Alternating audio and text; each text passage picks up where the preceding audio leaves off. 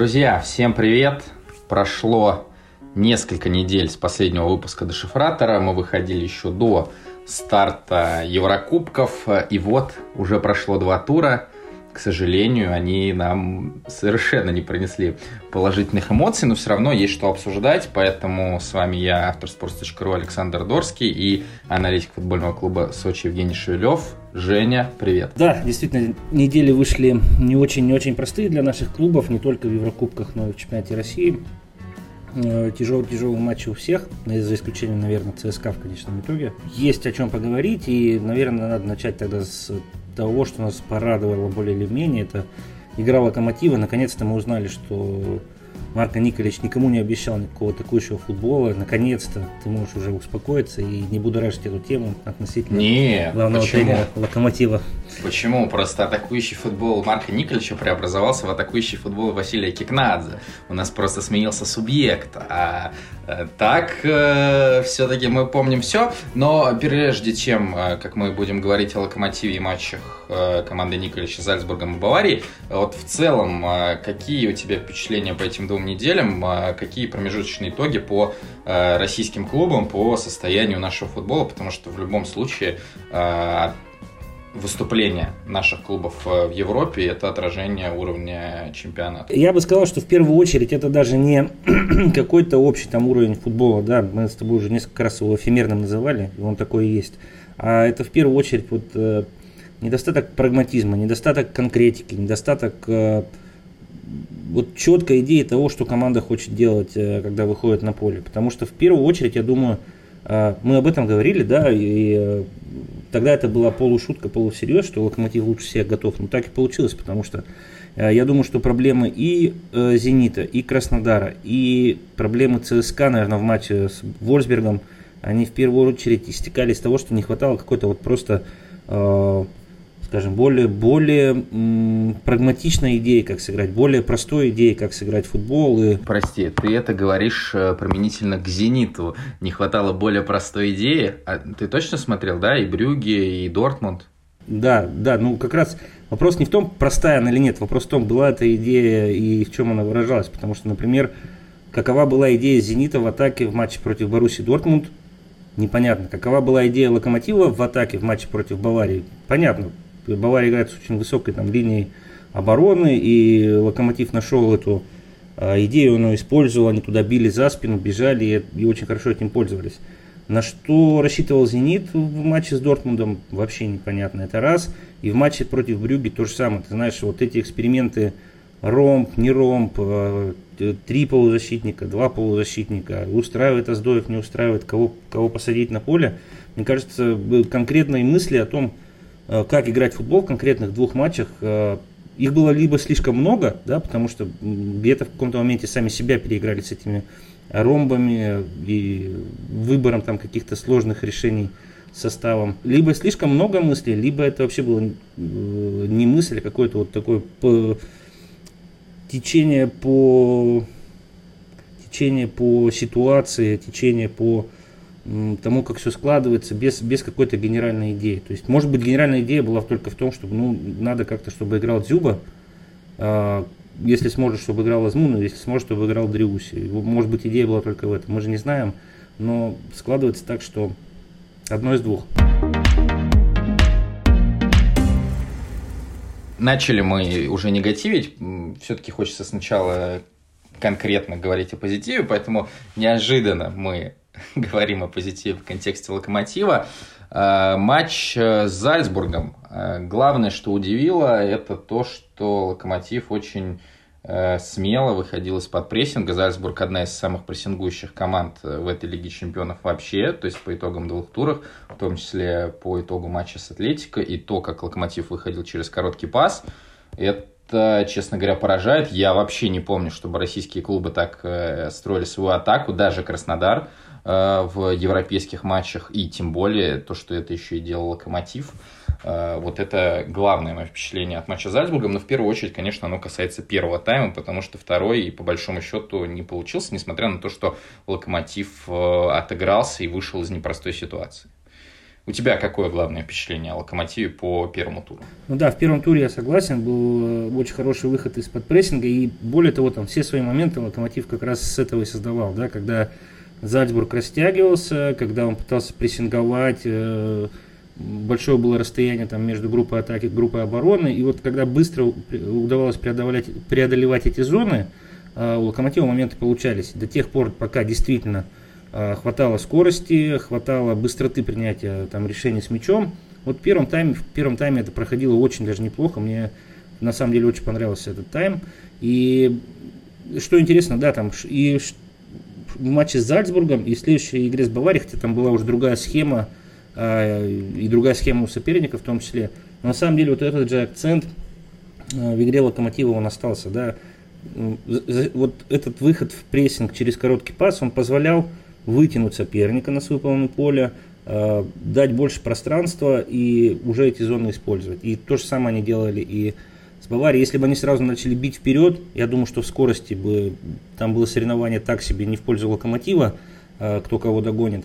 Но вот когда уже защитники поджали, когда есть куда бежать, там это было оправдано. Да, перед э, матчем с Баварией на sports.ru появился текст Вадима Лукомского как раз таки о том, что нужно взять за пример э, матч Хофенхайм-Бавария поражение Баварии в этом сезоне Бундеслиги, когда Хофенхайм как раз таки коротко разыгрывал, а потом выносил и оставлял там 3 в 3, 2 в 2 ситуацию, как раз-таки вытягивая Баварию под прессинг. Э, в, об этом же Вадим говорил с Игорем Порошиным в новом выпуске подкаста «Капучино и Катеначо», но сейчас хочется порекомендовать вам новый подкаст sports.ru, который называется «Три коллеги». Там три сотрудника sports.ru, которым чуть-чуть за 25 лет, они э, на себе испытывают всякие разные виды спорта, в том числе экстремальные, и показывают, что даже в таком ужасном возрасте, как 25, 27, 28 лет, можно чем-то начать заниматься и не сломаться. Привет, меня зовут Саша Бушмакин, мне 26 лет, и я травмировал колено во время футбольного матча. Меня зовут Денис Ярославцев, мне 26 лет, и я уже успел травмировать спину. Я Лена Груздева, мне 25. Я получила черепно-мозговую травму и веду очень сидячий офисный образ жизни. И все мы хотим с этим что-то сделать, и понимаем, что мы такие не одни. Люди, которые много работают, которым слегка или сильно за 20, которые любят спорт, но боятся им заниматься из-за проблем со здоровьем или хронических травм, или просто не находят на это времени. Поэтому мы запускаем подкаст, где каждую неделю мы будем по очереди пробовать тренировки по разным видам спорта. От карате до водных лыж. Мы расскажем, как совместить спорт со своими болячками, с плотным графиком и даже с маленькими детьми. Ты сказал вот по поводу схожести э, матча с Зальцбургом и Баварией э, в контексте того, как Локомотив вытягивал соперника в прессинг, но мне кажется, еще одна общая деталь, то, что соперник э, менял расположение игроков по ходу матчей, то есть если Зальцбург вообще поменял схему и перешел с 4 2-2-2 по сути на 4-4-2 ромб, выдвинув э, вперед Златка Янузовича, который, собственно, и забил из опорной зоны во втором тайме, то Бавария, заменив в перерыве Мюллера, абсолютно неожиданная да, замена Томаса так э, рано и Горецку на Хави Мартинеса и Гнабри, передвинула Кимиха вперед. То есть, э, если мы сказали, что по Зальцбургу, наверное, главное это выход из-под прессинга, то по, Баварии, кроме выхода из-под прессинга, была же еще и подстройка под соперника с точки зрения схемы в обороне. Потому что мы видели состав, и мы думаем, блин, Локомотив опять играет 4-4-2,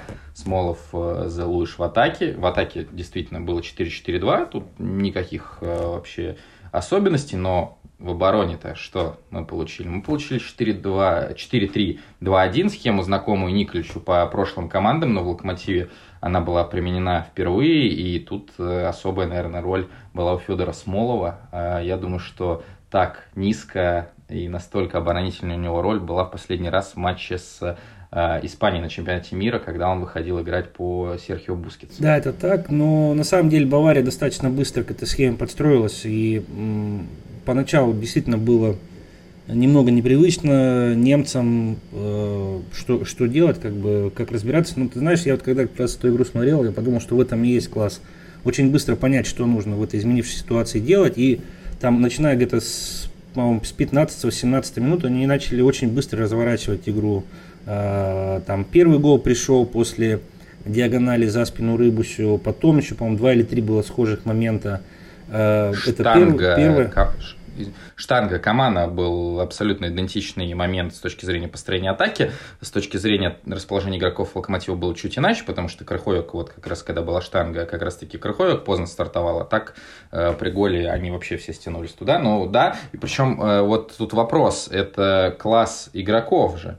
То есть вряд ли Флик им там с бровки сказал о том, что давайте так атаковать, это же игроки. Э, быстро так среагировали, и в частности Телесо, который вот эти все диагонали на Повара.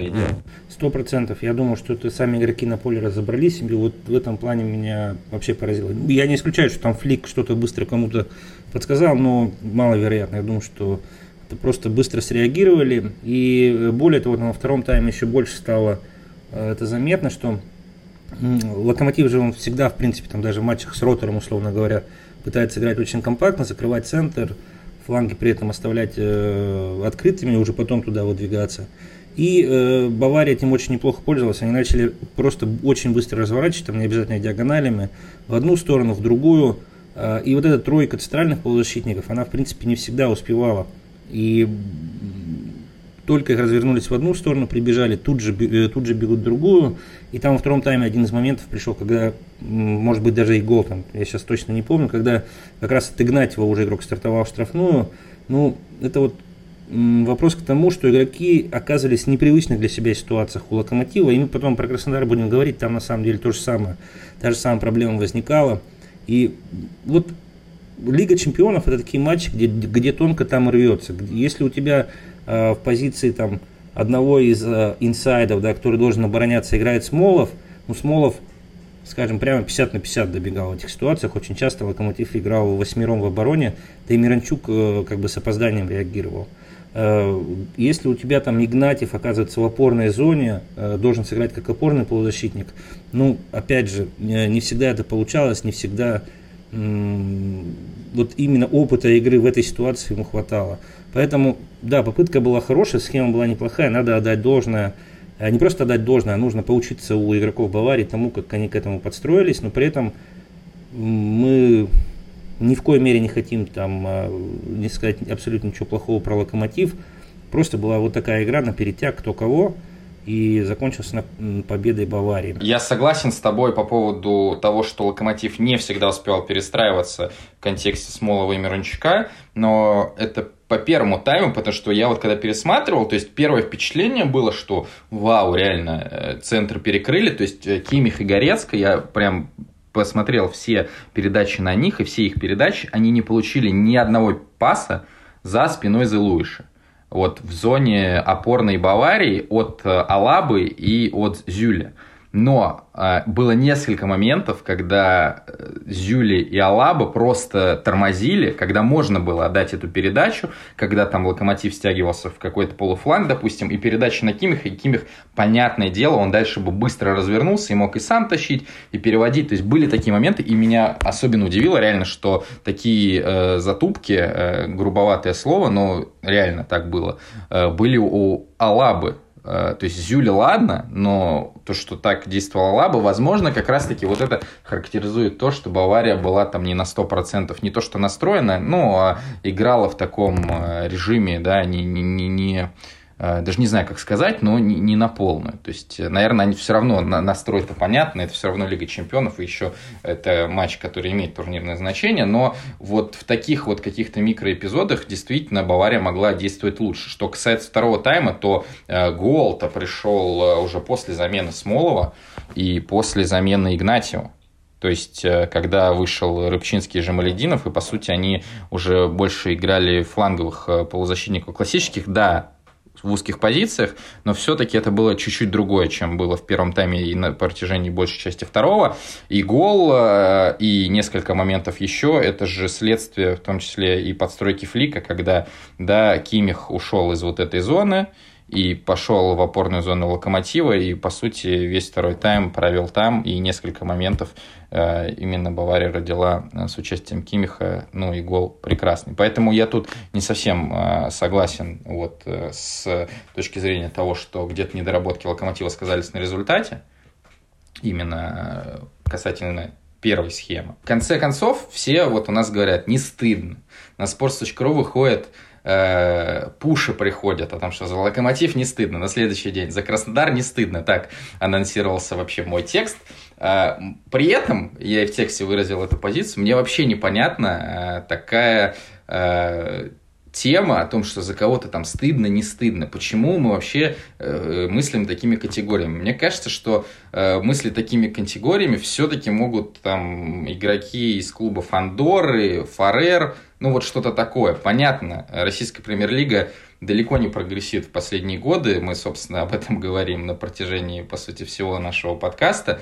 Но для меня это звучит дико. Поэтому Локомотив, на мой взгляд, был готов к игре Баварии. Были хорошие моменты, в том числе в атаке, сейчас мы про нее поговорим. Но индивидуальный класс и тоже ответное решение тренерское Баварии на то, что показал нам Локомотив, э, принесли такой результат. Вот мне кажется, в этом контексте нужно говорить, ты как вообще смотришь на стыдно, не стыдно. Вот когда там Сочи играет э, с топовым клубом российским, и когда не ставят Э, странные пенальти, но там Сочи, допустим, проигрывает. Вот вы э, внутри коллектива вообще обсуждаете, вот такими категориями мыслите, или, или это вообще чушь? Я уже предчувствую э, заголовок «Сочи не стыдно ни за один матч».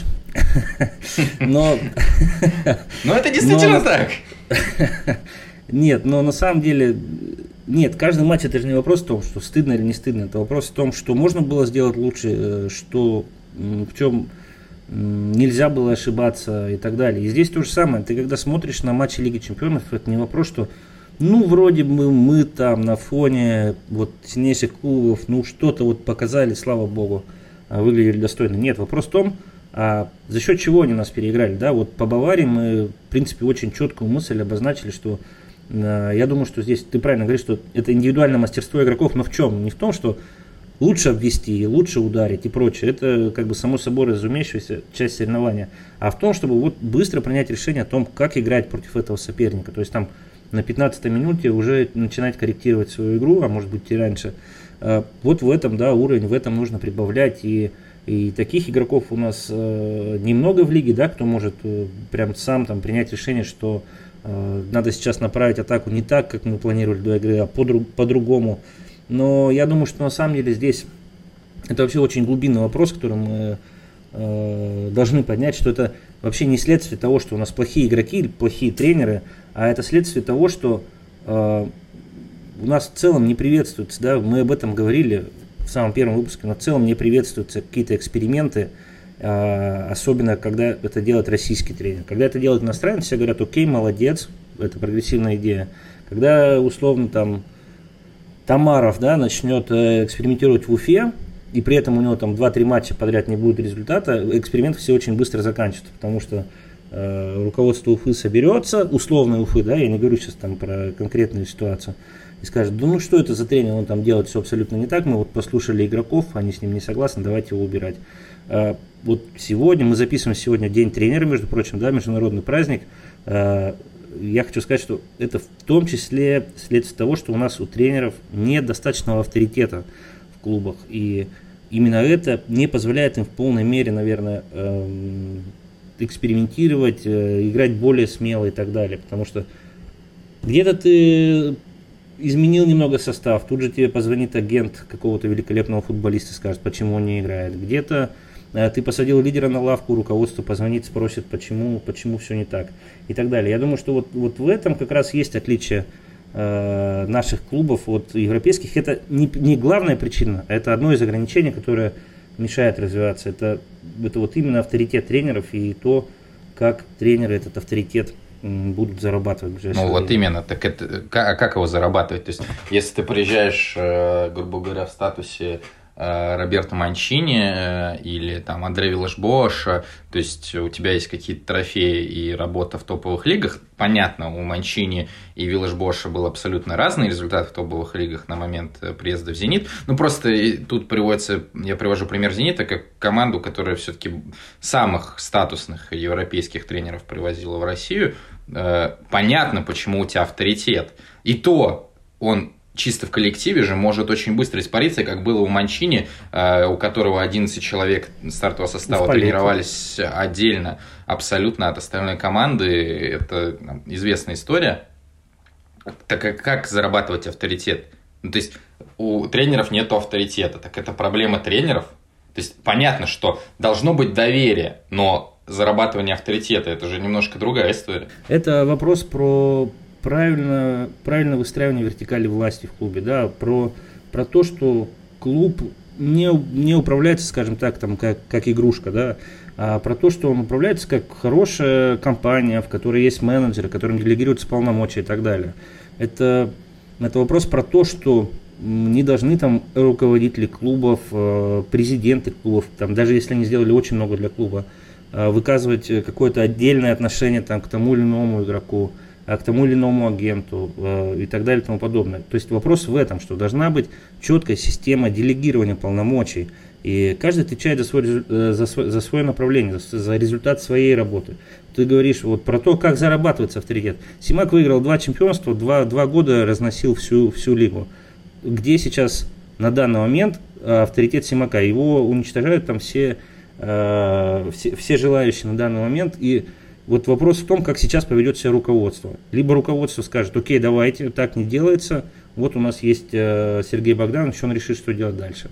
Э, или, скажем, там, э, история с Гончаренко и Селюком, да, когда там агент начинает, он говорит, да, тренер там никого, никого нигде не убирал. Вот там история, например, была позитивная, когда руководство сказало, слушайте, у нас есть тренер, мы ему доверяем, не лезьте в его работу.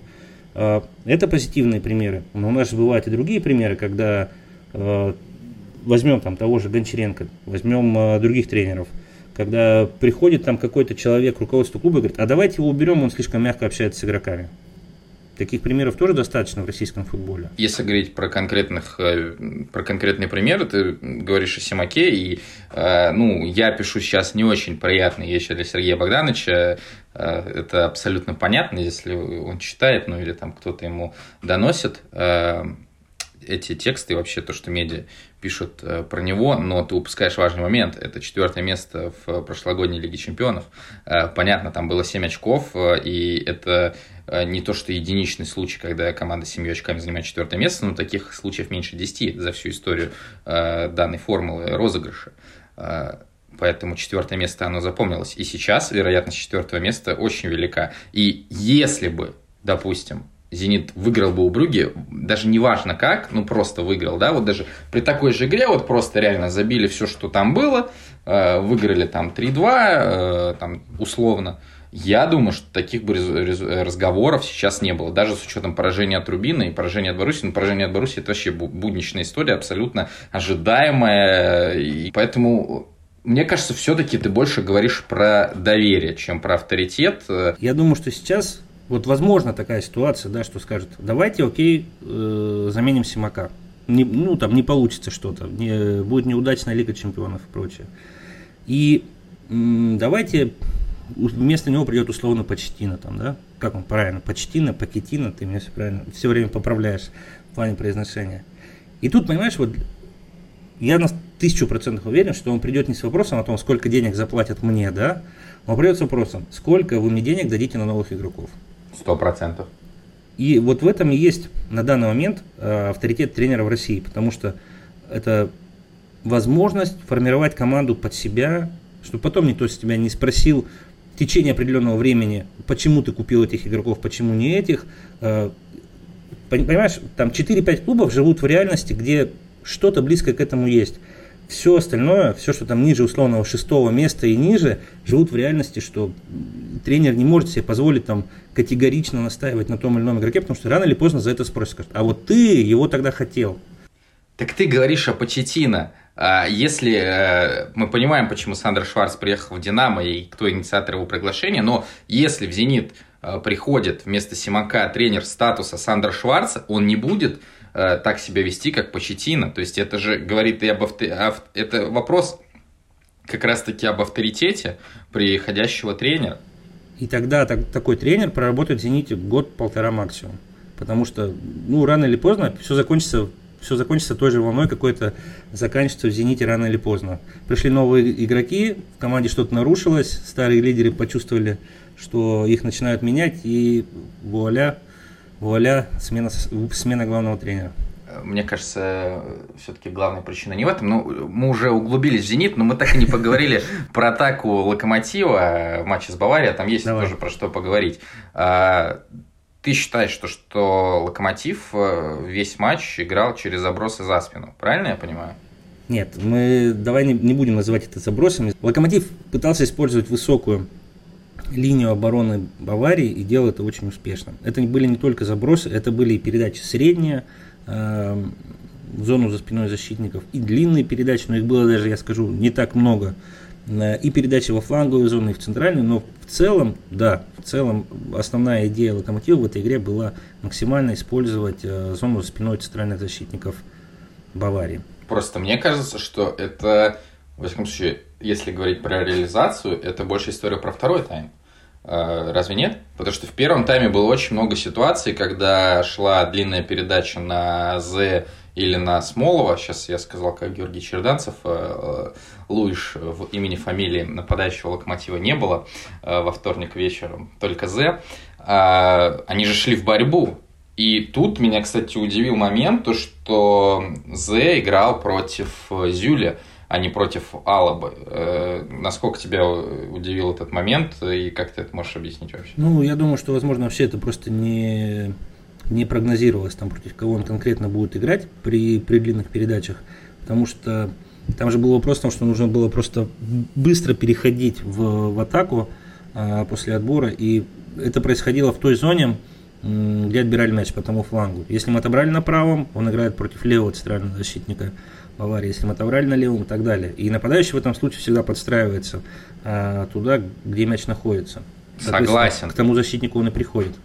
Но если был, допустим, розыгрыш от ворот, Гильермо отдает там Мурила или Чорлуки, э, возвращают э, они, Гильермо вытягивая Баварию в прессинг, и дальше идет длинная, то всегда Зе Луиш был против Зюля, а Смолов был против Алаба. И вот это меня как раз-таки удивило. Я не очень понимаю, почему так э, случилось, потому что э, понятно, что вверху Алаба слабее Зюли э, и в борьбе тоже – но вот такое решение принял. Поэтому не знаю, вот с точки зрения использования пространства за спиной Баварии, защитников Баварии, мне кажется, это все-таки в большей степени про второй тайм истории и про практически все моменты, которые Локомотив создал э, в том числе. Хотя там некоторые были ситуативные, конечно, но э, большая опасность была во втором тайме. И, э, ну, что уж там, как Зе не покатил нажима Лединова, это это странно, это обидно, но Зелуш сам это э, определил потери концентрации. Я думаю, что это нормальная абсолютная история с учетом того, сколько Локомотив времени провел без мяча. Да, ну, возможно, в этом плане просто, что касается расположения нападающих, там был как раз э, вопрос такой, что, может быть, как раз З должен был играть против того, кто играет лучше головой, чтобы Смолов оставался там с. Ну, возможно, я не знаю, честно говоря, может быть такое объяснение. Хотя я думаю, что это вообще, вообще не планировалось, там, кто против кого, в какую сторону именно будет идти вынес, вынос, э, просто так получилось, получалось по ситуации.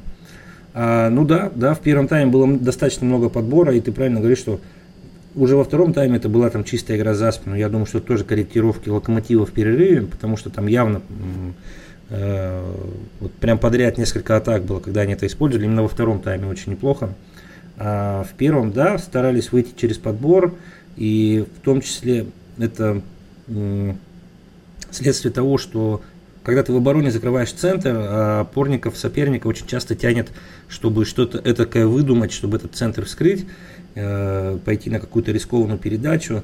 И может быть где-то вот после, при этой длине там э, этих опорников будет не хватать, это раз. Второе, при прессинге то же самое, когда соперник прессингует, мы же об этом в самом начале говорили, растянутые позиции, ну, естественно, через длину э, защитники быстро отскакивают своевременно, а вот там опорники успеют или нет добежать, это второй вопрос. Поэтому это было, это было в принципе, оправдано. И в э, первой части сегодняшнего выпуска, и даже в части про локомотив мы достаточно уже поговорили про «Зенит», но все-таки хочется окунуться в детали. Что вообще случилось э, в матче с Брюги, возвращаясь на неделю назад еще? Э, ты считаешь, что, что это поражение заслужено именно потому, что мы увидели на поле, потому что э, Симак после матча говорил о том, что смотрелись не хуже, моментов создали едва ли не больше. И это, возможно, по моментам это было и правда, но с точки зрения того, что смотрелись не хуже, э, это резануло, потому что Брюги очень четко, мне кажется, понимал, что нужно делать. Э, то есть тоже такой прессинг, э, очень быстрые перестроения и ну, в первом тайме-то у «Зенита» вообще ничего не получилось. С одной стороны, я думаю, что «Зенит» вполне мог выиграть эту игру. И выиграть ее, в принципе, по делу. Потому что в атаке у команды очень многое получалось. А, с одной стороны, мне там понравилось, как играл Дриуси во многих ситуациях, потому что вот... Ты про оба движение... тайма говоришь? Ты про оба тайма говоришь? Или да. только про второй? Про оба тайма. Тебе не понравилось, как играл Дриуси? Нет, мне не, я не очень понимаю, какие моменты Зенит создал в первом тайме. Там было два удара, э, Ловренса углового и Дриуси из-за штрафной. Э, какие там моменты ну, были? Там ничего не в было. В целом игра первый тайм, игра в целом была под контролем Зенита. Там, скажем так, первые минут 20 э, Зенит не создал ничего. Это был, был какой-то начальный штурм, когда пытались сходу там э, задавить Брюгге, но в принципе игру потом контролировали. Э, не было такого, что, там Брюгге отвозил Зенит, запрессинговал, абсолютно ничего не получалось сделать. Но с точки, это с точки зрения как бы вот такой просто, когда э, с одной стороны команда нейтральная, с другой стороны команда нейтральная. Вроде бы Зенит выглядел неплохо, пытался контролировать игру. Но с другой стороны, э, когда ты видишь э, этого левого центрального защитника Рику, играющего против Дзюбы, это раз момент. Когда ты видишь э, нападающего 90 номера, 90 номера Брюге Де Кетелара, который там да, 2001 года Э, как он играет в футбол, и когда там тот же Деннис тоже, по-моему, э, не, не очень возрастной футболист, что футболисты никому особо неизвестны, не раскручены, я думаю, не такие они известны в целом в России, да, их многие вообще не знали, кто это такие, и они выходят и играют очень-очень уверенно против этих игроков, и не просто уверенно, они играют лучше, чем многие э, хорошие, высокоплачиваемые, знаменитые игроки в нашей лиге. Да? Они играют лучше там против Дюба, чем э, защитники, скажем, Динамо, Сочи, там, Локомотивы и так далее. То есть вот в этом плане, то есть, ну, а зачем мы тогда, грубо говоря, покупаем каких-то дорогостоящих э, защитников э, в свою лигу, когда у, вот у бельгийцев выходит левый защитник, который на, там на 20 сантиметров ниже Дзюбы, и вот у него всю борьбу выигрывает. То есть и в эмоциональном плане, да, это смотрелось очень тяжело. Еще, еще и не основной, к тому же, да. Это раз момент. Второй, вот меня в этом плане всегда поражает, да, когда вся лига знает, что когда ты играешь против Зенита, надо закрыть Ракитского. И все пытаются это сделать, и получается только у одной трети, наверное, потому что где-то игроки просто решают, да ну зачем я туда побегу, и не бегут. А у вторых не, вторые просто не прессингуют его и так далее. У Брюги был вообще интересный момент, что они справились, в принципе, с этой проблемой и прессингуя Ракитского, когда там э, как раз вот этот молодой нападающий в него впивался, пытался у него отобрать мяч. И был второй вариант, что они просто отваливали, вставали очень плотно э, защита к полузащите, и они все подборы забирали. То есть куда бы там Дзюба не скидывал, все абсолютно забирали, начинали свою быструю атаку. И в этом плане тоже эмоционально, опять же, повторюсь, это смотрелось обидно, да, что, блин, ну почему вот, вот так просто, оказывается, это можно сделать? Почему у нас-то в лиге подавляющее большинство клубов не может так просто сыграть, так просто эффективно сыграть против этой игры «Зенита». И третий момент, э, он касается, собственно, уже игры «Зенита». Несмотря на то, что, да, во втором тайме было вообще, в принципе, очень много хороших моментов для того, чтобы забить гол, я думаю. Э, но, что касается игры «Зенита» в обороне, на мой взгляд, это был неорганизованный хаос, потому что эта расстановка с ромбом, во-первых, в, в целом выглядела очень не, непривычно, а, не, э, непредсказуемо, когда на фланге против там, крайнего защитника и э, крайнего полузащитника соперника оборонялись, например, Караваев и Бариус. А такие ситуации бывали. Или там Круговой и Аздоев. То есть ты смотришь на эту ситуацию думаешь, блин, а где тогда опорные-то, да, у «Зенита»? Они же тут на фланге, а что там в центре происходит? И частенько происходили такие ситуации, когда там сразу... Не очень понял. А, Бариус-то как раз-таки опорный и был. То есть, э, если мы да. возвращаемся к лучшим а, показателям «Зенита» по вот этой схеме, то на флангового защитника выдвигался э, Кузяев, э, Кузяев или Аздоев, то есть э, один из вот крайних полузащитников в этом ромбе. Ну, то есть центральный левый или центральный правый. А ты говоришь про Бариуса, то есть и спрашиваешь, Да, и во втором тайме такие моменты были, когда еще и Бариус сюда приходил, когда, например, туда шло вхождение опорного полузащитника Брюге, и Бариус его доигрывал, и там получалось так, что, во-первых, Брюгге собирал там большую, большую часть обороны «Зенита», то есть там, к примеру, мог быть крайний защитник, центральный защитник, а, пара опорных, и ну, за счет этого там выходили в центр, э, возникали проблемы. Это раз момент. Второй, частенько возникали ситуации, когда мяч идет на фланг, а Кузяев или Аздоев не доигрывали по крайнему защитнику соперника. Да? То есть они стояли, они стояли как бы в позиции такой больше, больше опорного полузащитника и ждали, что будет происходить дальше. Бельгийцы не подходили к ним, они начинали там а, или простреливать, или э, подавать, или отдавать какие-то передачи из глубоких позиций, когда еще не успел опорник встретить. И вот в этом плане было там не очень понятно. А, то есть вот, вот именно эта сумятица на флангах, она была такой вещью, которая немного выводила из себя, когда смотришь эту игру. Ты не думаешь, что это связано в том числе с расположением Аздоева Кузяева, потому что, опять же, возвращаясь к летнему отрезку, когда «Зенит» только перешел на эту схему, они действовали на противоположных э, полуфлангах, и после этого, после матча с Брюги, я спросил у Симака, а с чем связано то, что Аздоев действовал левее, Кузеев правее, хотя мы уже привыкли в этой схеме к противоположному. Симак сказал, что, ну вот, с, э, с кем матч был? С, с вами, да, по-моему, перед Брюги? Вот э, в матче с Сочи Кузяев-то играл правее. Ну, суть в том, что там Аздоева не было. То есть э, я не очень понял, к чему это было сделано. То есть это, допустим, было сделано под Ванакина, самого опасного игрока Брюги. Я, я вообще не понял, с чем это связано. Конечно, вряд ли это оказало какое-то решающее значение для матча, э, для результата матча, но непонятно вот это мне было абсолютно. Да, ну хорошо, может быть это в том числе и проблема там, что они играли на других флангах, а, вполне, вполне возможно. Но я бы сказал, что здесь в первую очередь вообще игра вот этого инсайда в ромбе, да, она отличается и от игры крайнего полузащитника, и она отличается от игры опорного очень сильно. Это, это вот, вот кто ближе к этой, к этой позиции, это инсайды, вот есть такие схемы, как 3-4-3, Э, то есть игроки, которые могут там играть и в центре, и, и на фланге. И я в очередной раз просто хочу высказать сожаление о том, что не играет Сутер, потому что мы его в этой позиции пробовали, в схожей позиции, там, э, и в 5-3-2 мы его пробовали, и я знаю, что у него получилось, скорее всего. Э, это раз момент. Второй, у тебя, я знаю, есть вопросы по тому, как часто появляется в составе «Зенита» Ерохин. Можешь ли ты их озвучить?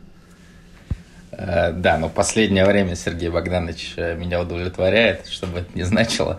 Э, но у меня вопрос по Ерохину с Брюги.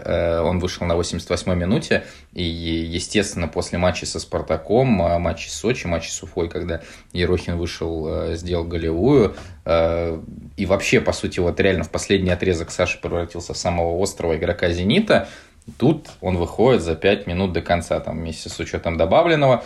И Сергей Богданович объясняет это тем, что с Кузяевым и Дриусси легче перейти на другую схему. Ну, то есть, наверное, имелось в виду классическое 4-4-2, где Кузяев бы с Дриуси занимали просто места фланговых полузащитников, но этого же перехода так и не случилось, и я не понимаю, как э, возможный переход на новую схему связан с выходом на 88-й минуте. То есть ни на 60-й, ни на 70 ни на 75 а на 88-й мне вообще это непонятно. Ерохин, э, чувство момента супер. Понятно, он вышел, в том числе из-за него пропустили второй гол.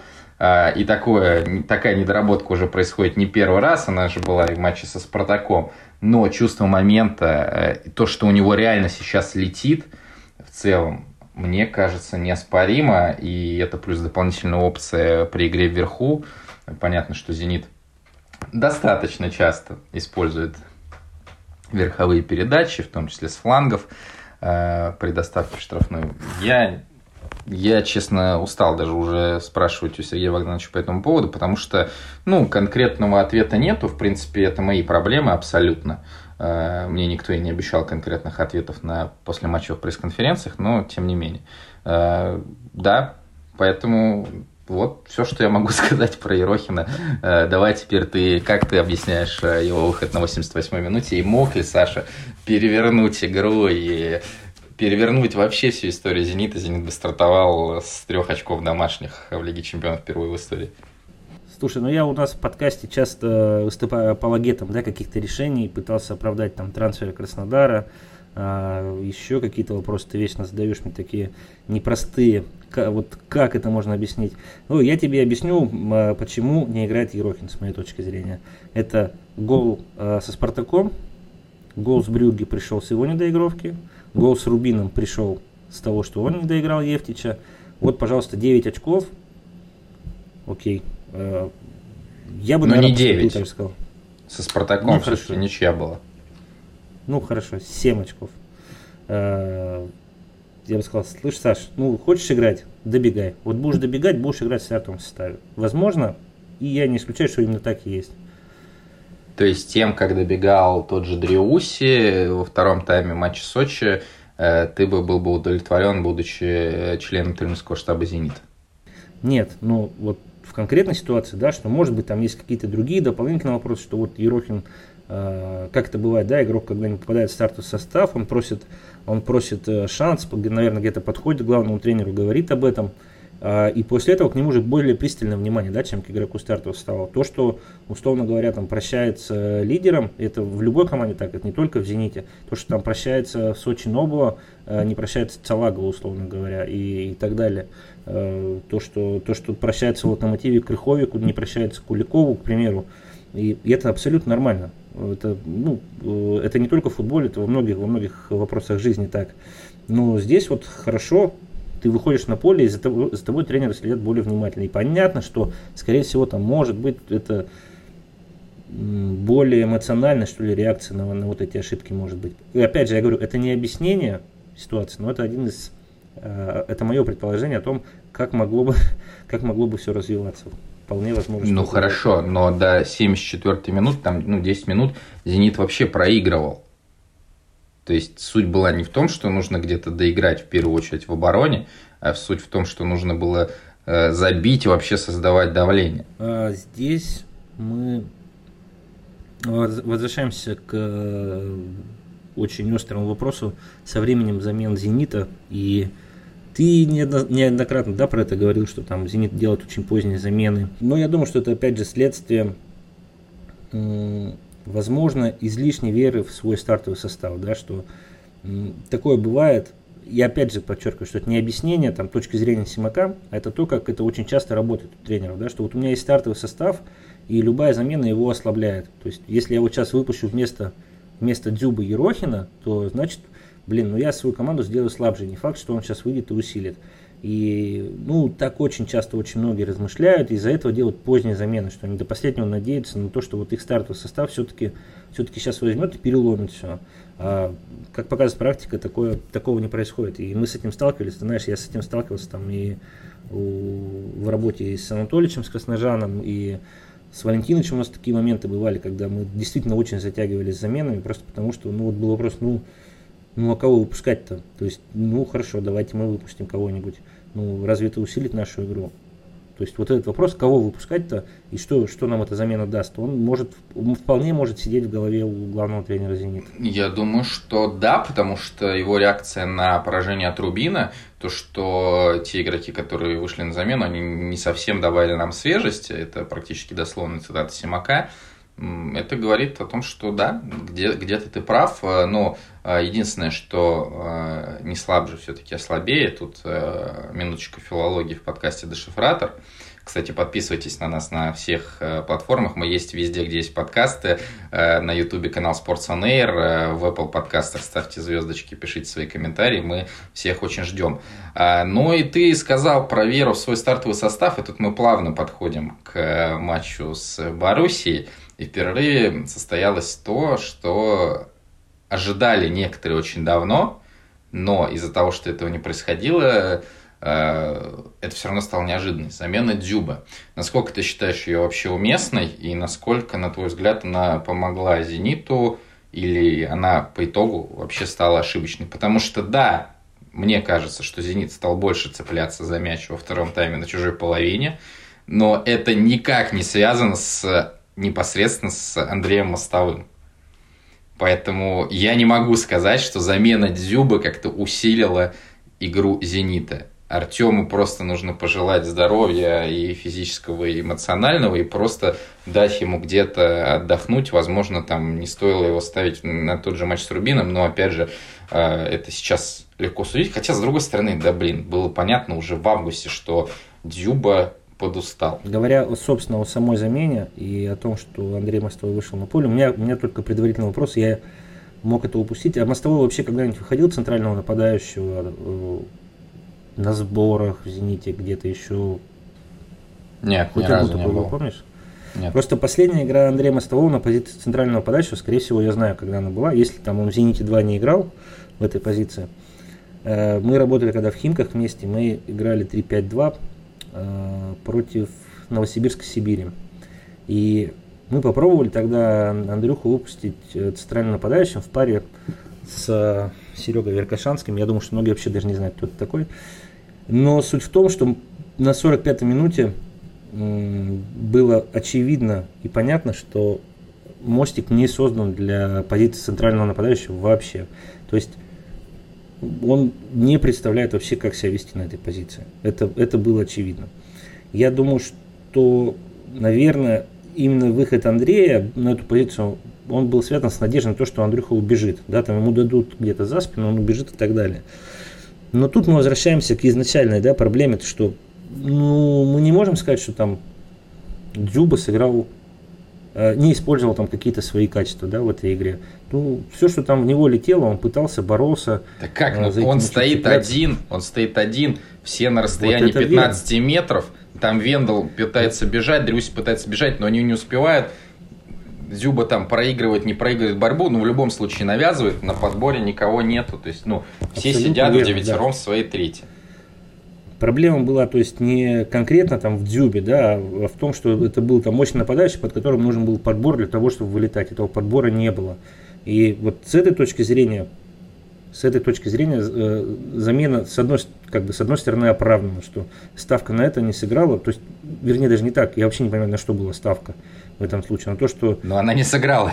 Ты сказал по поводу надежды на то, что Мостик убежит, э, но по итогу выходит так, что замена связана, во-первых, с надеждой на то, что Мостик убежит, а во-вторых, с э, плохим анализом, то, что не смотрели матч э, Химки Сибирь-Новосибирск, где Андрей Мостовой играл в паре с Серегой Веркашанским. И на 45-й минуте все уже было понятно. Нет, это, ну, я просто говорю то, что я знаю про Андрея, что ему не просто на этой позиции играть, вернее, у него нет достаточного опыта там в этой позиции и так далее. А вот Сутербы... Да у него вообще опыта еще нету в Лиге Чемпионов. То есть его выпускают в первом матче э, на позиции десятки в ромбе, во втором матче его выпускают э, играть центральным нападающим. И опять же, там, ну, чуть-чуть лучше Зенит выбегал, но все равно э, игра в целом не меняла свой характер. И там Хумельса, Канжи были на центре поля, весь Зенит в своей третьей, кроме центрального нападающего. Ну, я думаю, что Андрей оба раза, вот и против Брюги, и против Дортмунда вообще не понимал, что происходит. Э, грустно, я надеюсь, что с Андреем все в порядке, с его там, психологическим тоже состоянием, потому что ну, выйти, опять же, в таком матче, и понятное дело, что внимательно следил за тем, что происходило в первом тайме, это очень непросто. Да, поэтому, Андрюха, держись, мы с тобой, если что, звони, пиши, будем тебя поддерживать морально. А, да, но я все-таки надеюсь, что на расстоянии э, руки прочь от мостового. А, это будущее, это будущее Зенита. Э, ну, опять же, э, то есть почему нельзя было выпустить тоже Сутермина, да, того же и сделать ставку, опять же, на то, чтобы все-таки попытаться куда-то убежать. Это бессмысленный разговор, потому что мы проговорили уже тезис, и, видимо, он верен, что есть вера в стартовый состав – Э, в эту стартовую обойму, и вопрос только в том, как ее расставить на поле вот этих сильнейших игроков. Тогда логичный вопрос. Э, выпускаете Мостового во втором тайме. Почему Мостового не поставить налево, а в центр атаки не перевести Дрюсь? Я был уверен, что так будет, когда я увидел, что Мостовой выходит вместо Дзюба. То есть э, реально выход Мостового на позицию центрального нападающего – это, в принципе, не меньше удивления, чем замена Дзюба в перерыве. Э, понятно, по резонансу намного меньше, но э, чисто вот по тому, что мы знаем об игре «Зенита», об игре и Тёмы, и Андрея, мне кажется, это сопоставимые вещи. Мы с тобой столько говорим про обойму «Зенита», кого как расставить, а тут еще есть такой вопрос, а кто вне обоймы-то у «Зенита», кто может усилить игру, как-то изменить состав и так далее. То есть в игре с Боруссией вот вышли на замену Мостовой, Жирков, Сутармин, Аздоев. На лавке остались Круговой, Прохин, Мусаев и Шамкин. И... Ну, из этих только Круговой еще мог выйти для э, увеличения подачи с левого фланга. Да, и поэтому очень э, странно было слышать от Люсьена Фавра перед матчем, э, что у «Зенита» какая-то там глубокий, что у «Зенита» какой-то там глубокий состав. У Симака даже тоже потом переспрашивали, согласен ли он с мнением Фавра. И, естественно, Сергей Богданович был не согласен, потому что ну, я не знаю, для чего это сказал Фавор. То ли, опять же, он э, не изучал, э, возможно, он даже не смотрел матч Химки-Сибирь, э, где Мостовой выходил на позицию центрального нападающего. И даже таких вещей не знаю, главный тренер Баруси. Но, короче, очень странное заявление, но тут Жалко, конечно, и «Зенит», и «Симака» в частности, что такая ситуация, но тут, мне кажется, клуб сейчас, э, так знаешь, поддерживает друг друга, потому что «Симак» говорит о том, что нам не удалось сделать все, что мы хотели в это трансферное окно, и понятно, что тот же Вендел, да, это был не первый выбор, а, и, наверное, хотелось более атакующего игрока, и плюс-минус то же самое говорит генеральный директор э, «Зенита» Александр Медведев о том, что да, неудачно э, провели окно, но при этом интересно, что э, когда окно еще было не закрыто, но уже прошла жеребьевка Лиги Чемпионов, практически то же самое говорил спортивный директор Лацио и Глитара о том, что у «Зенита» проблема с трансферами. И Александр Иванович Медведев очень остро на это реагировал и сказал, что вы нас пугаете, а мы никого не боимся. Э, дело, по-моему, было вообще не в том, что Лацио пытался посеять страх. Э, я думаю, что гораздо страшнее то, что в Лацио сейчас достаточно много заболевших коронавирусом, и «Зенита» ни в коем случае нельзя подхватить э, эту заразу там, от кого бы то ни было.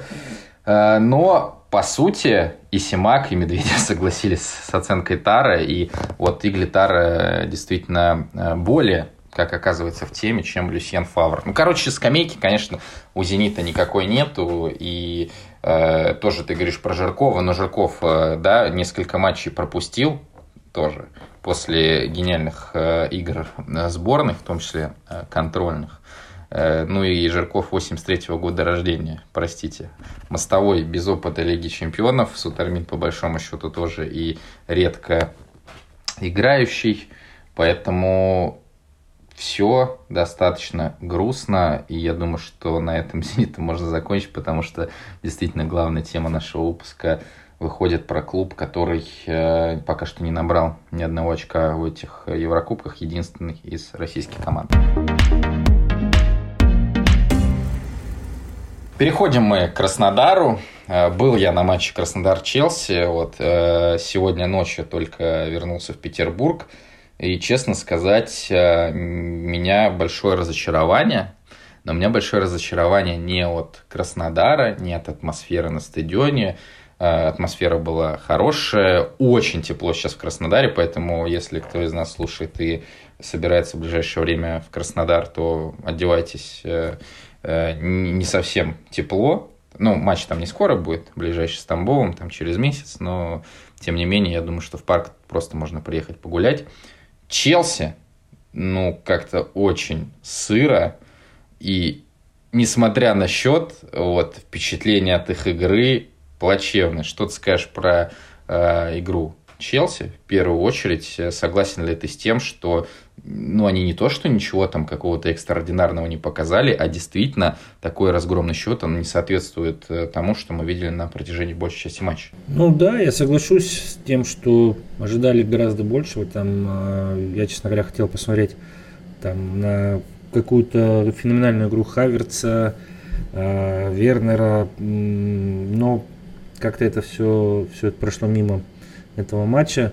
Э, наверное, избитая фраза, но Челси, зная там обо всех проблемах Краснодара, э, решил победить на классе. Это им в итоге удалось, но эта игра там э, какого-то эстетического удовольствия, конечно же, не доставила. Поэтому при том, что у Челси было все там, да, в этом матче все входящие условия для того, чтобы полностью доминировать, создавать там кучу моментов разнообразных и так далее. Это и там и схема, они имели преимущество, получается, и в центре поля, э, три, три центральных полузащитника, достаточно мобильных против Вильена и Газинского. И, в принципе, там, может быть, только в концовке где-то это сказалось, что когда как раз, по-моему, четвертый гол забивали, когда не успели, э, не успел Юру Газинский, а, нет, это да. гол, гол Зиша был.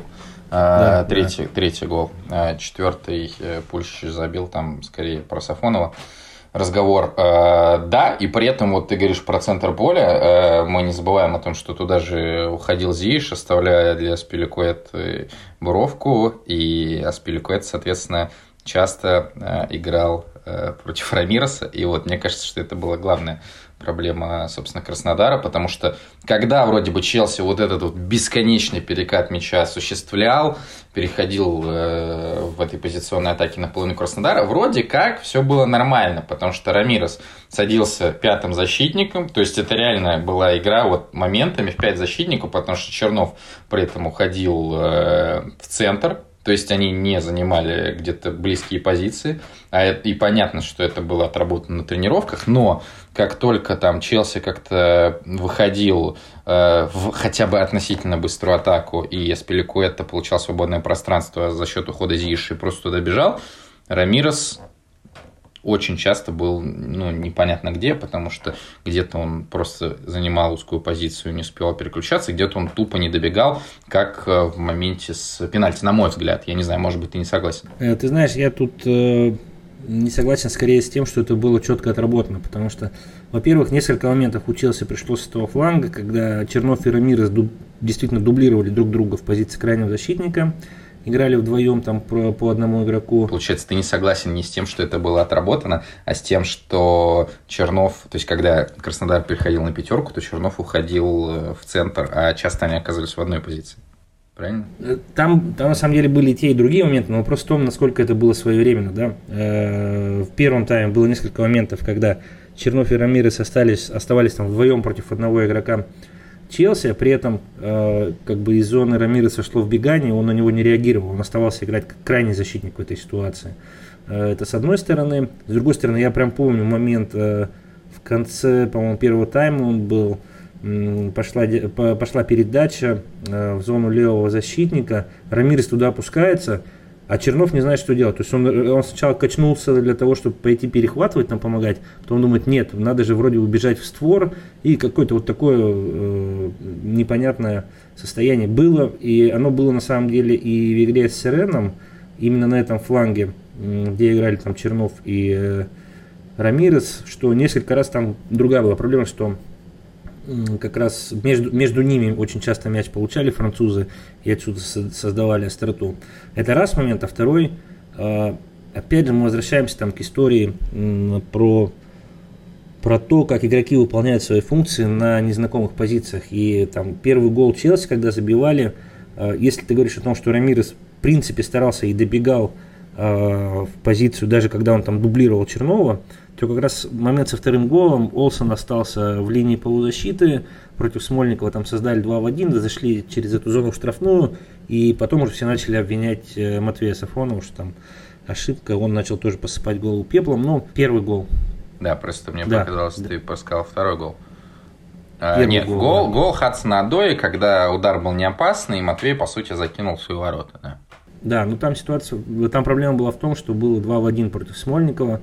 А Уолсон остался выше всей этой ситуации, он за своим игроком вниз не добежал.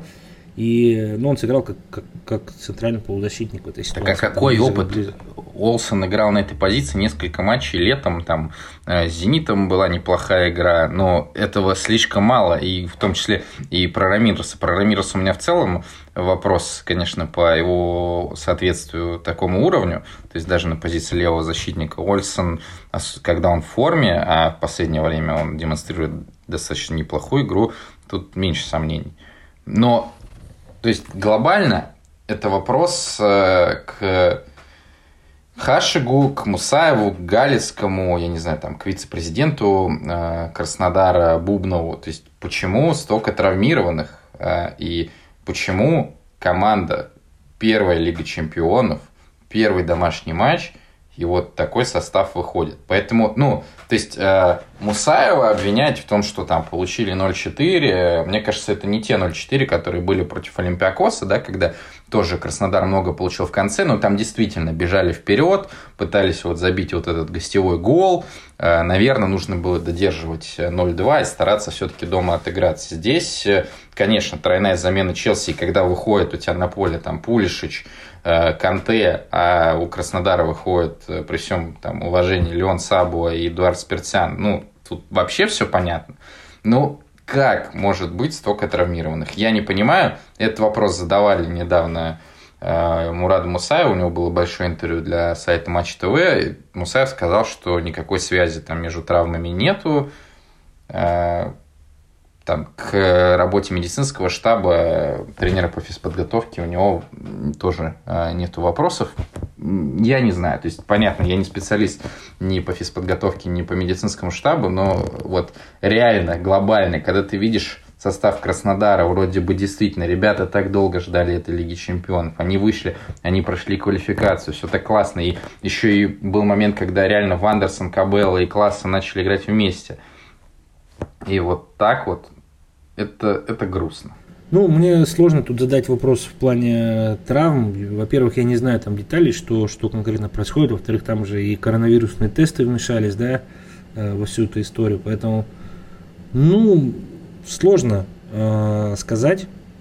Это раз. Второе, конечно, и здесь тоже там э, матчи сборных сыграли свою роль, я думаю. Это два.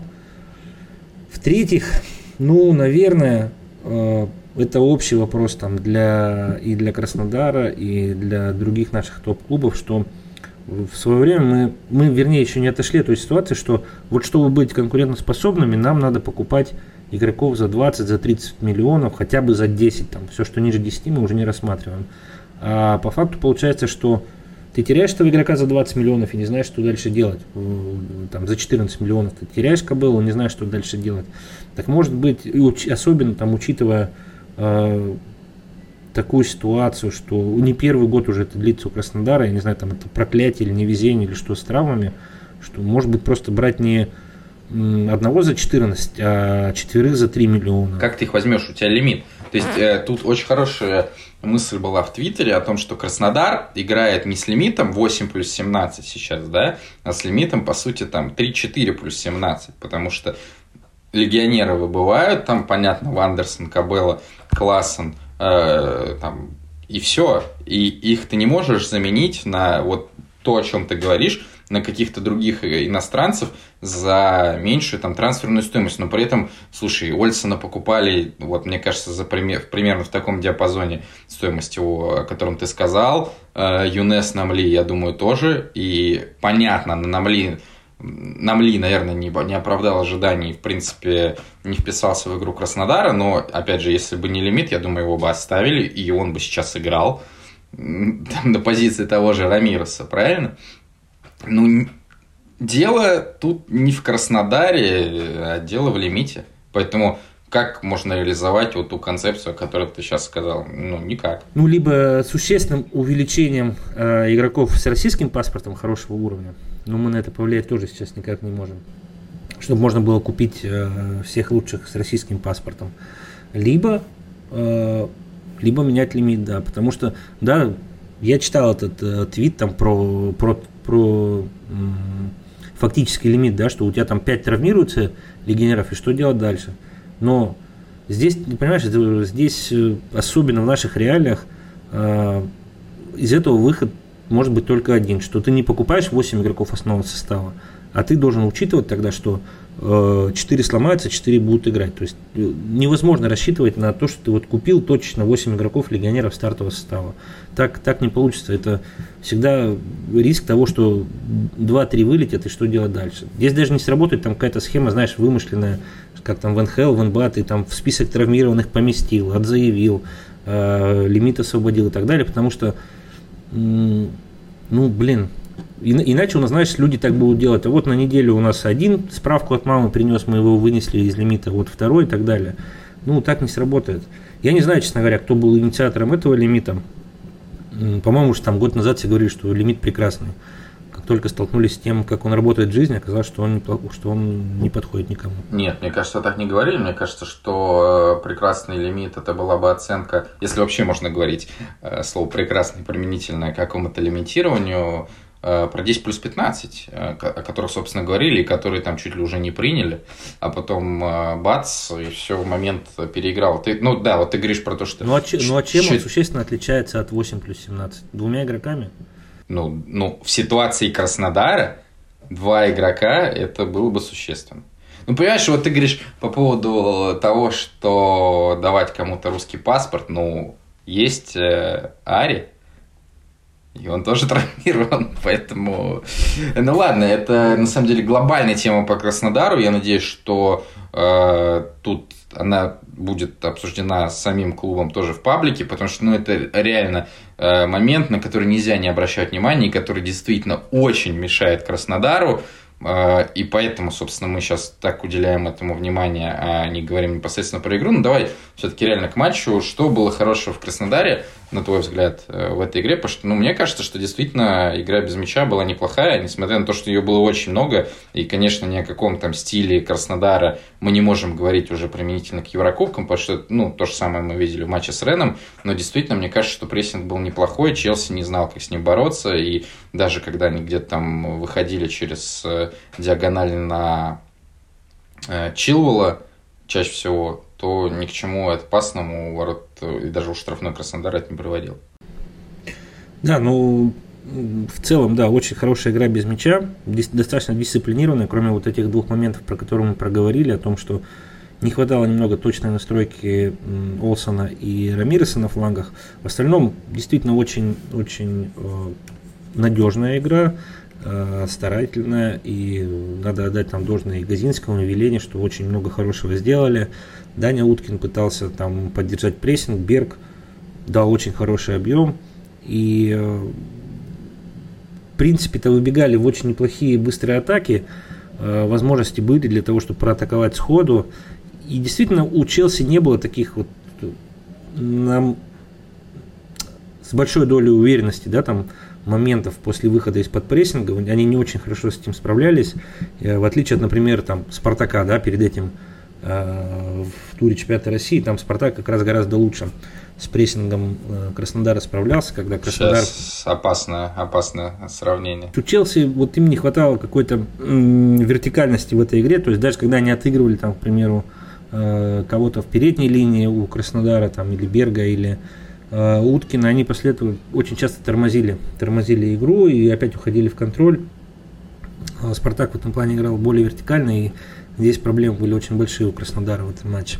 Но в целом, вот опять же, у меня не было ощущения какой-то безнадеги, и с учетом, опять же, мы не можем э, на это не ссылаться, состава Краснодара, я считаю, что игра на протяжении 75 минут была э, вполне неплохой, и тут Краснодар-то особо ругать не за что, даже вот то, что мы говорим про недоработки там Рамиреса Олсона, ну, опять же, все понятно, что они играли не на своих позициях, и в матче такого статуса предъявлять им какие-то прям серьезные претензии, ну, было бы, наверное, не совсем правильно. Но, конечно, концовка расстроила, но, опять же, глубины состава никакой. Понятно, что без мяча все устали, потому что это антирекорд.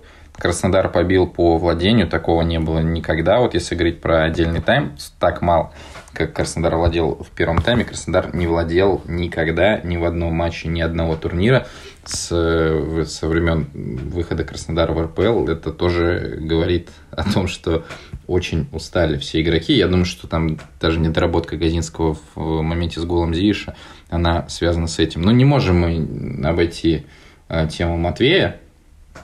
Э, ты его знаешь, хоть, наверное, и не совсем там часто с ним общался, потому что вряд ли ты пересекался именно с вратарской темой. А, насколько вообще эта ошибка может на него повлиять? Ну, в первую очередь я говорю про гол, потому что реально уже, по, по, э, уже много появилось отзывов о том, что это первая серьезная ошибка Матвея, как он отреагирует на этот хейт, вот это очень важно, как он соберется. Там, но, блин, против Локомотива в прошлом сезоне, по-моему, ты уже тогда работал в Краснодаре, была ошибка, э, возможно, даже, э, которая выглядела визуально хуже, чем то, что мы видели в матче с Челси. Э, в матче с Олимпиакосом он тоже там пустил издали.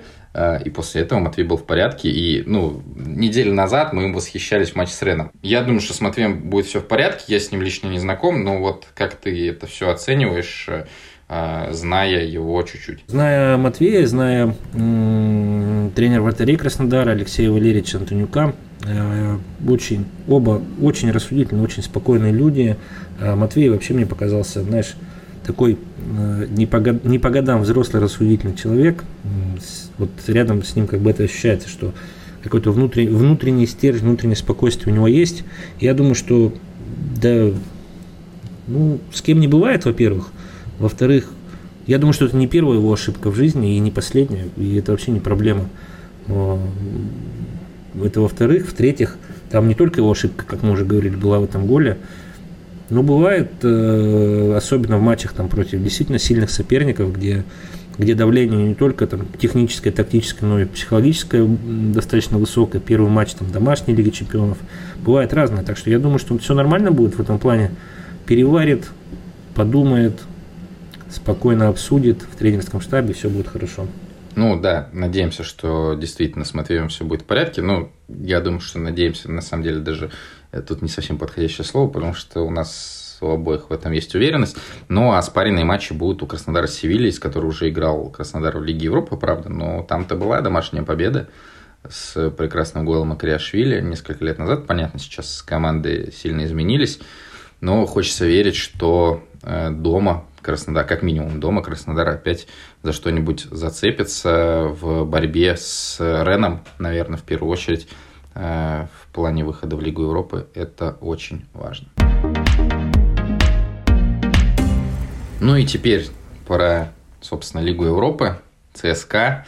Второй год подряд э, результаты команды Гончаренко в этом турнире, мягко скажем, не сильно возбуждают. Наверное, стоит э, разделять матч с Вольсбургом и матч с Динамо Загреб, как мне кажется, абсолютно два разных э, матча, э, потому что Динамо Загреб действительно ЦСКА сыграл очень неплохо. Я, на самом деле, даже удивлен, потому что я видел Загреб достаточно год назад в группе Лиги Чемпионов, и, конечно, они достаточно сильно ослабли. Понятно, там Динамо выкупила Моро, это вообще крах для Загреба, все понятно.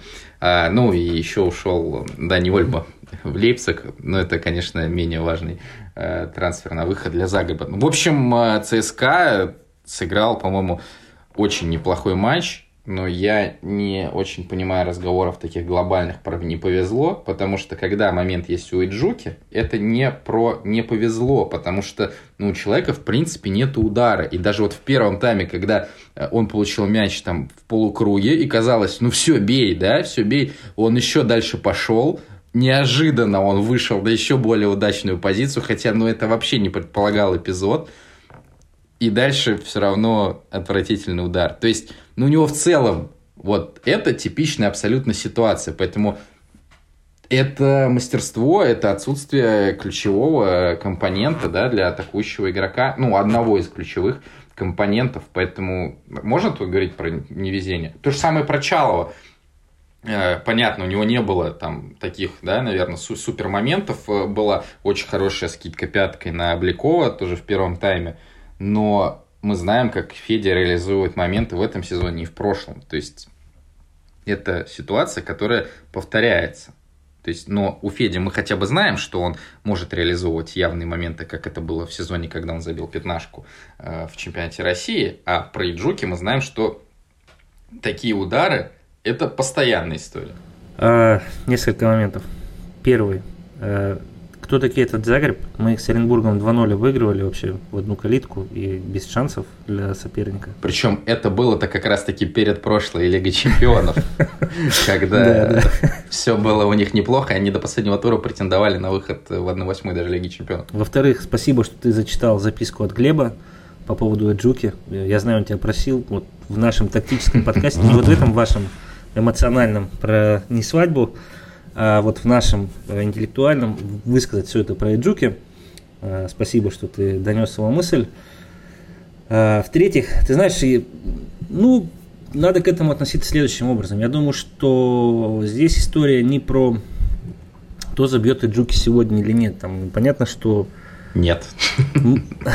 Понятно, что мы хотим результаты сейчас, но тут вопрос в том, что джуки будут из себя представлять через, пол, через полгода там, и так далее.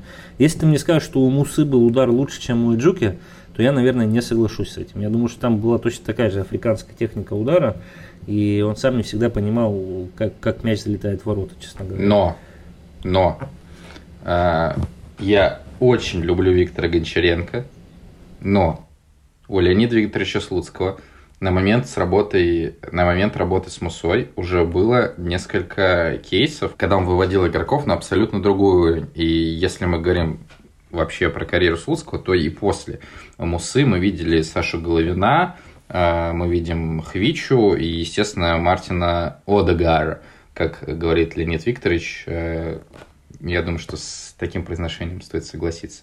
Э, про Гончаренко таких, наверное, супер ярких да, кейсов у нас нету. То есть понима, понятно, что там Обликов, э, если говорить про нынешний состав, наверное, это ну, главный прогресс э, ЦСКА за последние пару лет. А еще мы вспоминаем о том, что Гончаренко работал с Обляковым в Уфе. Но все-таки мне кажется, что у Слуцкого репутация тренера более четкая, вот такая тренера, который может вывести на новый уровень, и это репутация, которая действительно имеет под собой и почву, а не то, что там кто-то где-то один раз что-то сказал, и все это подхватили. Возможно.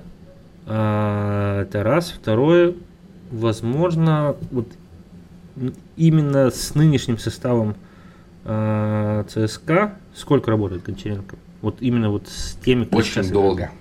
А, с, с теми, кто сейчас играет, э, очень недолго.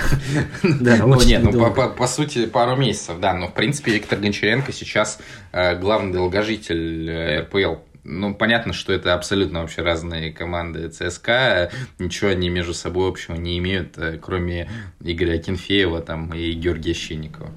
Ну, да, и Привозов, есть... Привозов еще одного центрального защитника, да, прошу прощения. Чье имя мы упоминать не будем. Э, поэтому я думаю, что вот история этого ЦСКА еще впереди. Это раз. Э, второе, вот конкретно применительно к этим матчам и Вольсберг, и особенно матч э, против Динамо Загреб, здесь сейчас важно даже, я бы сказал, не Гончаренко и не Джуки. Сейчас очень важно, как себя поведет в этой ситуации Влашич. Почему? Потому что мы слышали там выступление Игоря Акинфеева в Камен Шоу, где он сказал, да ладно, делайте на стандартах, что хотите, все равно пропустим. И вот по реакции, например, Влашича, да, когда он в, в игре с Загребом там создавал несколько моментов для Джуки, когда он там пытался очень много брать на себя, и это не привело в итоге к результату, он на это очень эмоционально реагировал. А он явно лидер команды. Он явный лидер да, команды, сейчас которого очень сильно зависит результат.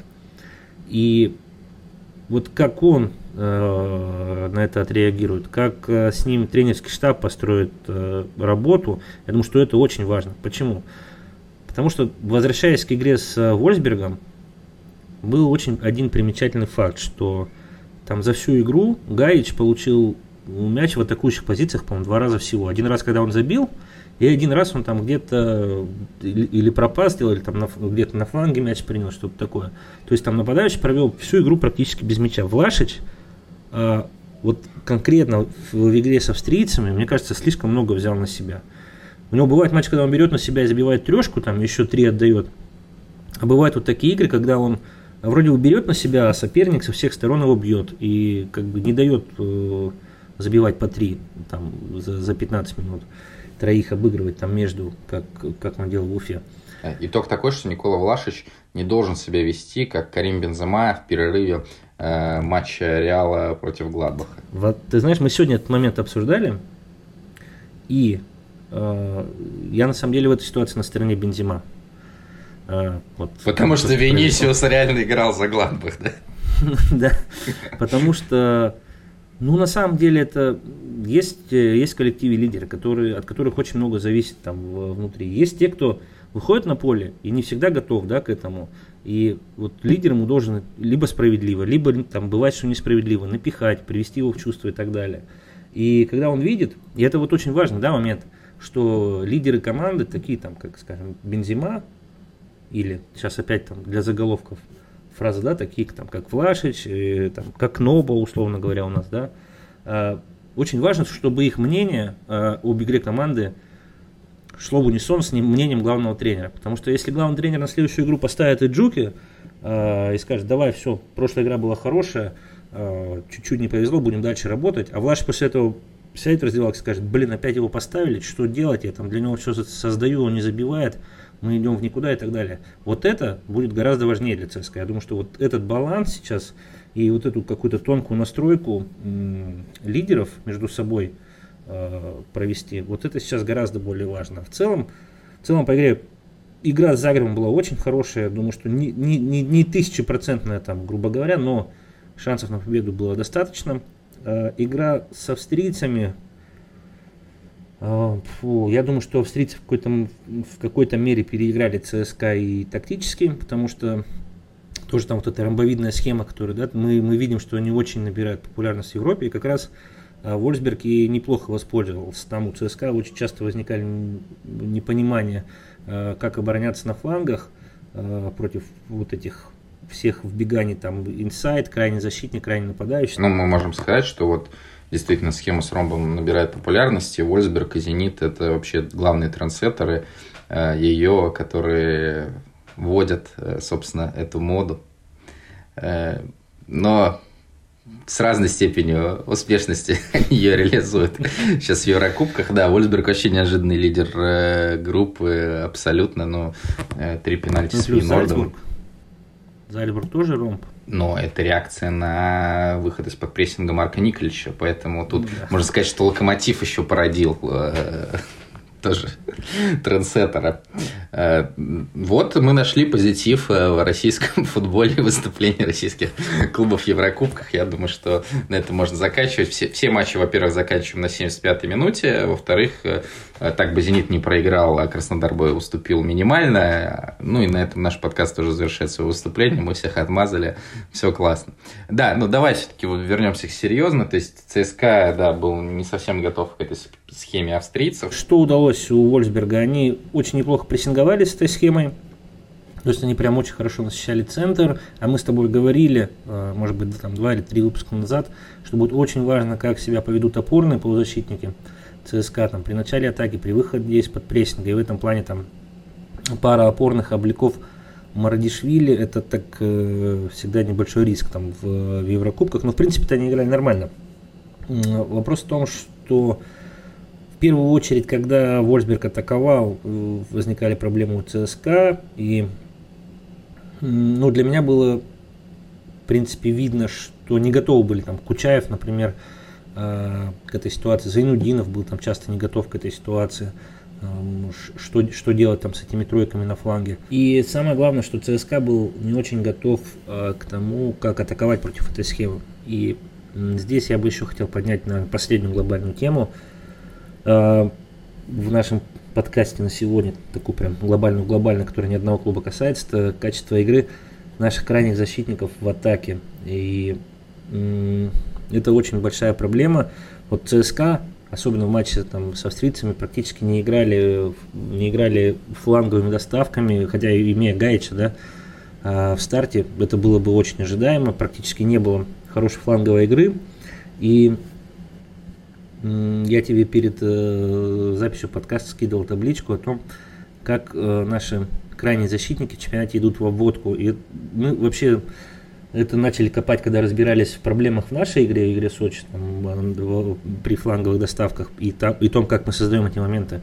Но в целом ситуация глобально выглядит так, что у нас на данный момент два самых острых крайних защитника играют э, в Спартаке, да, это причем там Забнин и Айртон. Те люди, которые могут в одиночку обострить, обыграть один в один, они не пытаются только за счет паса. Как, например, очень часто у «Зенита», когда только за счет паса пытаются вскрыть фланг там, через забегание и подачу в касание, а, могут, могут сами обострить, могут сами создать ситуацию для доставки. И у нас практически таких защитников э, раз-два я обчелся в лиге, и это тоже очень большая проблема. И это все идет, опять же, глобально из детского футбола, потому что ну, у меня очень много друзей, кто детскими тренерами работают, и вот эта история про то, что зачем ты водишься, отдай пас, э, обыграть пасом и так далее, не нужно передерживать, она вот в итоге приводит к тому, что у нас крайние защитники, некоторые в ведущих командах совершают э, одну обводку за игру. Мне кажется, это просто, это просто унизительная цифра, которая, которой нужно избегать. Это должно быть все гораздо более агрессивный ТСК, в том числе, ну, когда у тебя на фланге играет Зайнудинов, мне кажется, он должен э, в атаке выглядеть гораздо интереснее, чем, чем сейчас. Э, Марио Фернандес, понятно, да, что э, мы, его, мы его уровень знаем, но в том числе... Это тоже не про дриблинг. Но Марио но это, это не тоже про не про дриблинг, да. Ну и плюс к тому, Марио сейчас отсутствует у м, отсутствовал у ЦСКА по коронавирусным вопросам. Ну, вот считай, его нет, и в том числе острота с флангов пропала. Я думаю, что нам же многие, а даже за эти две недели показали, что вот э, в том числе там Брюги против, э, Брюги против Зенита и э, Бавария против Локомотива показала, что вот окей, хорошо, закройте центр, мы вас скроем через фланги за счет того, что за счет качественного быстрого перевода, за счет, за счет там хорошей игры в 1-2-1 на фланге и так далее. А нам этого сейчас не хватает, и нам в этом плане нужно всем очень-очень сильно прибавлять в лиге. Да, но а применительно Краснодару тут, конечно, очень скажется еще в будущем потеря Петрова, потому что как раз-таки через его забегание можно было диагоналями э, перенаправлять атаку. У Смольникова, конечно, с этим похуже, хотя во времена Виллаж Боша в «Зените» как раз-таки Смольников, безусловно, был лидером РПЛ именно по этим вбеганиям, вот в стиле Павара в матче «Локомотив Бавария». Подробно мы сегодня проговорили про четырех участников российских клубов в Еврокубках. Конечно, наш хронометраж мог быть еще больше, но кто-то решил, что да, ну зачем, чтобы нас обсуждали и закончить свое выступление в квалификационных э, раундах. Но э, работы и так хватает. К сожалению, не всегда это позитивно, но, как мы видим, действительно, Локомотив в первую очередь нас радует э, качеством своей игры, смелостью и идеями в конкретных матчах под соперников. Поэтому тут Марко Николичу и игрокам Локомотива респект. Будем надеяться, что в матче с Атлетиком мы тоже увидим что-то интересное. И обязательно обсудим это э, в следующем э, выпуске Дешифратора. Я думаю, что он выйдет в паузу на сборной. То есть мы обсудим еще один тур Еврокубков и два тура РПЛ. Э, ну, Жень, что ты думаешь по итогам вот двух туров? Мы увидим Евровесне хотя бы одну команду, вот если говорить уже с нынешним результатом, потому что несколько недель назад, по-моему, ты говорил чуть ли не про три команды, и мы Локомотив отсеивали, считали, что он займет четвертое место в группе с Баварией, Атлетикой и Зальцбургом. Ну, мы на самом деле не говорили, кого именно мы отсеиваем. Э, мы просто, я говорил про три команды, да? По-моему, просто деле, подразумевали это. Я на самом деле думаю, что все возможно. Я думаю, что три команды мы вполне можем весной увидеть, потому что даже при всем том, что мы сегодня наговорили, ну, есть еще время у «Зенита» все исправить. А, и все, ну, если не брать игру с Боруссией, то не все так уж и безнадежно. А, Локомотив, да, дал нам понять, что все, все э, все в их руках, и, как мы и говорили, они лучше всех подготовлены к этой Лиге Чемпионов. У Краснодара сейчас две важнейшие игры, и я думаю, в них очень многое определится. Ну а ЦСКА, ЦСКА ждем голов Эджуки, Вашича, Гайча, Чалова, Кучаева и прочих. А будут голы и будет положительный результат. Это что касается наших еврокубковых э, героев. Я думаю, что в следующем выпуске подкаста мы поговорим с тобой про Динамо, Э, с новым главным тренером, потому что я уже подсобрал кое-какую интересную информацию про него, э, про его работу в Германии, поговорим про Спартак, поговорим про то, что мы не увидели в изменениях э, в других командах, потому что там и Уфа, как-то не странно, тоже должна сейчас как-то меняться, и Ахмат там впервые за долгое время победил, и Урал, от которого мы много ждали в начале сезона, потихоньку спускается куда-то вниз, поэтому обсудить есть что. Ты сейчас просто открыл таблицу РПЛ и вот по каждой команде начал проезжаться. меня, в общем, следующий выпуск. Конечно, ты, ты помнишь э, все наизусть. Несмотря на то, что к выходу следующего выпуска будет сыгран всего лишь один э, тур Еврокубков, а не два, как сейчас, действительно обсудим много что, поэтому для того, чтобы не пропускать выпуски подкаста «Дешифратор». Подписывайтесь на нас на Apple подкастах, подписывайтесь на нас на YouTube. Еще раз повторяю, канал Sports on Air. Э, следите за обновлениями в блоге подкаста sports.ru, собственно, на сайте sports.ru и пишите свои комментарии, ставьте лайки везде, ставьте дизлайки, пишите, что добавить что вам не совсем нравится. Может быть, сегодня я э, излишне перебивал Женю. Мы знаем, что я очень люблю это делать и брать инициативу в свои руки. Ну, хоть кто-то же из Петербурга должен играть э, агрессивно. Поэтому в последнее время это делаю я.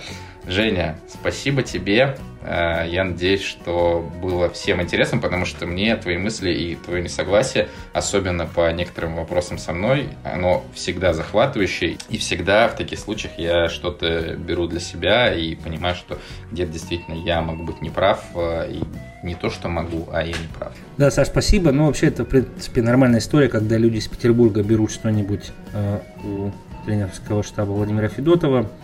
И Хорошо, что иногда бывают такие моменты, когда люди из Питера в чем-то с нами не согласны. Всем пока. Мне кажется, отличное завершение нашего Еврокубкового выпуска, который, к сожалению, все-таки получился больше грустным.